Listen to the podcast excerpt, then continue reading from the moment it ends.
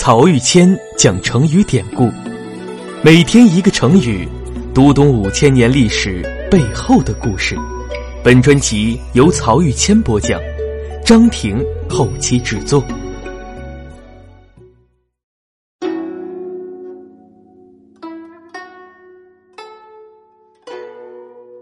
这一讲我们分享的成语是“中军请缨”。初唐四杰之一的王勃，在《滕王阁序》中感慨身世飘零，事业难成，说自己是无路请缨等中军之弱冠，有怀投笔慕宗悫之长风。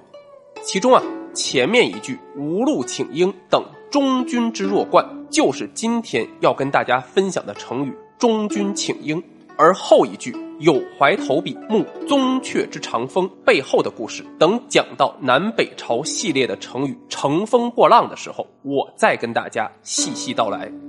中军请缨的背后是汉武帝平定南越国的历史事件。今天在广州市区有一座南越王墓博物馆，这座南越王墓就是第二代南越国王文王赵胡之墓。南越国的开创者就是他的祖父。南越武王赵佗，其实啊，赵佗并不是南越人，他祖籍真定，本是秦朝的官吏。秦始皇平定岭南，设立南海、桂林、象郡三郡之后，派遣了大批中原人前去开拓南方，赵佗就身在其中，做了龙川县的县令。等到秦二世荒淫无道，诸侯起兵反秦，眼看天下大乱。赵佗的长官南海郡都尉任嚣就有意自立称王，结果啊，他命数不好，刚有这想法就得了一场大病，眼看不久人世了，任嚣就把赵佗叫去，对他说：“现在天下大乱，秦朝的江山眼看保不住了，岭南地方虽小，东西也有数千里之广，虽然不足以逐鹿中原，但据守一方，自立为王是不成问题的。”可惜啊，我重病在身，放眼看去，只有你有才干，也有魄力，继续我的遗志。我死以后，你就接任都尉一职，赶紧截断岭南和中原的道路，就在此称王。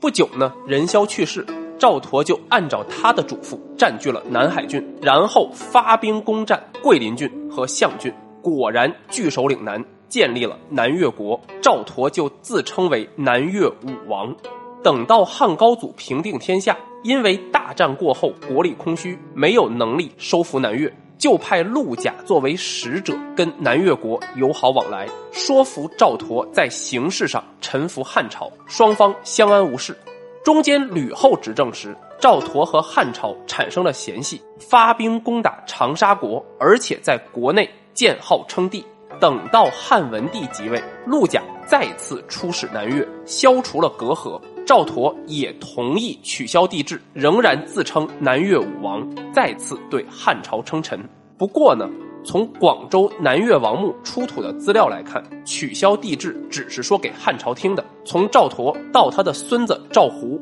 在国内还是一直以皇帝自居。就这样啊，到汉武帝中期，南越国经历了五代人、四位国王，立国九十年。这时，汉王朝在北方完成了对匈奴的大举作战，把匈奴人赶到了大漠以北。建国以来严重的边患问题基本肃清，汉武帝也就着手进行南方的统一工作了。汉武帝呢，希望南越国能像东欧国一样主动归附，就向南越国派出了使者，而这个使者就是中军。中军是济南人，十八岁就入选为博士弟子，风采照人，就连太守听说了他的名字，都想跟他交往。要是一般人啊，地方官亲自前来结交，肯定就是受宠若惊。但中军呢，他根本不屑一顾，而是直接向西去往长安求见皇帝去了。我们以前说过，汉代东西方的大道是经过函谷关的，函谷关也是进入关中的标志。中军入关的时候，守门官吏按照规矩给了他一块通关凭证，说等你再出关的时候还要检查这个凭证。中军呢，他直接把这个凭证给扔掉，大言说：“大丈夫既然西游长安，就不会再像老百姓那样靠通关凭证再回来了。”言下之意，自己即将面见皇帝，飞黄腾达。而事实也就是如此。到长安之后，中军给汉武帝上书，让一心渴求人才的汉武帝眼前一亮，随即提拔入朝做官，并且作为皇帝的特使巡行山东郡国。等到中军再次经过函谷关时，那个官吏还记得他，对别人说：“眼前的特使就是当初扔掉通关凭证的那个书生。”等到汉武帝打算向南越国派遣使臣，中军就主动请命说：“请您给我一条长绳子，如果南越王不肯投降，我一定把他绑来长安献给陛下。”汉武帝赞赏他的胆量，就命他为使前往南越。当时的南越王太后祖籍中原，思恋故土，在权衡了强弱对比之后，就想要归附汉朝，但是遭到了以丞相吕嘉为首的本土派坚决反对。而南越王呢，年纪幼小，夹在太后和丞相之间，左右为难。就这样僵持了几个月，汉武帝等得着急了，又派人带了几千军队前去助阵，结果这一下彻底把丞相吕嘉给逼反了。他就发动叛乱，杀了南越王和王太后。作为汉朝使者的中军，在这场动乱中也未能幸免，以二十岁出头的年纪就死在了异国他乡。吕家叛乱之后，汉武帝终于下决心以武力统一岭南。他派遣伏波将军陆伯德、楼船将军杨溥等人发兵十万，分四路征伐南越。在汉军泰山压顶般的攻势之下，南越的军事力量很快瓦解，立国九十三年的南越国也就此灭亡。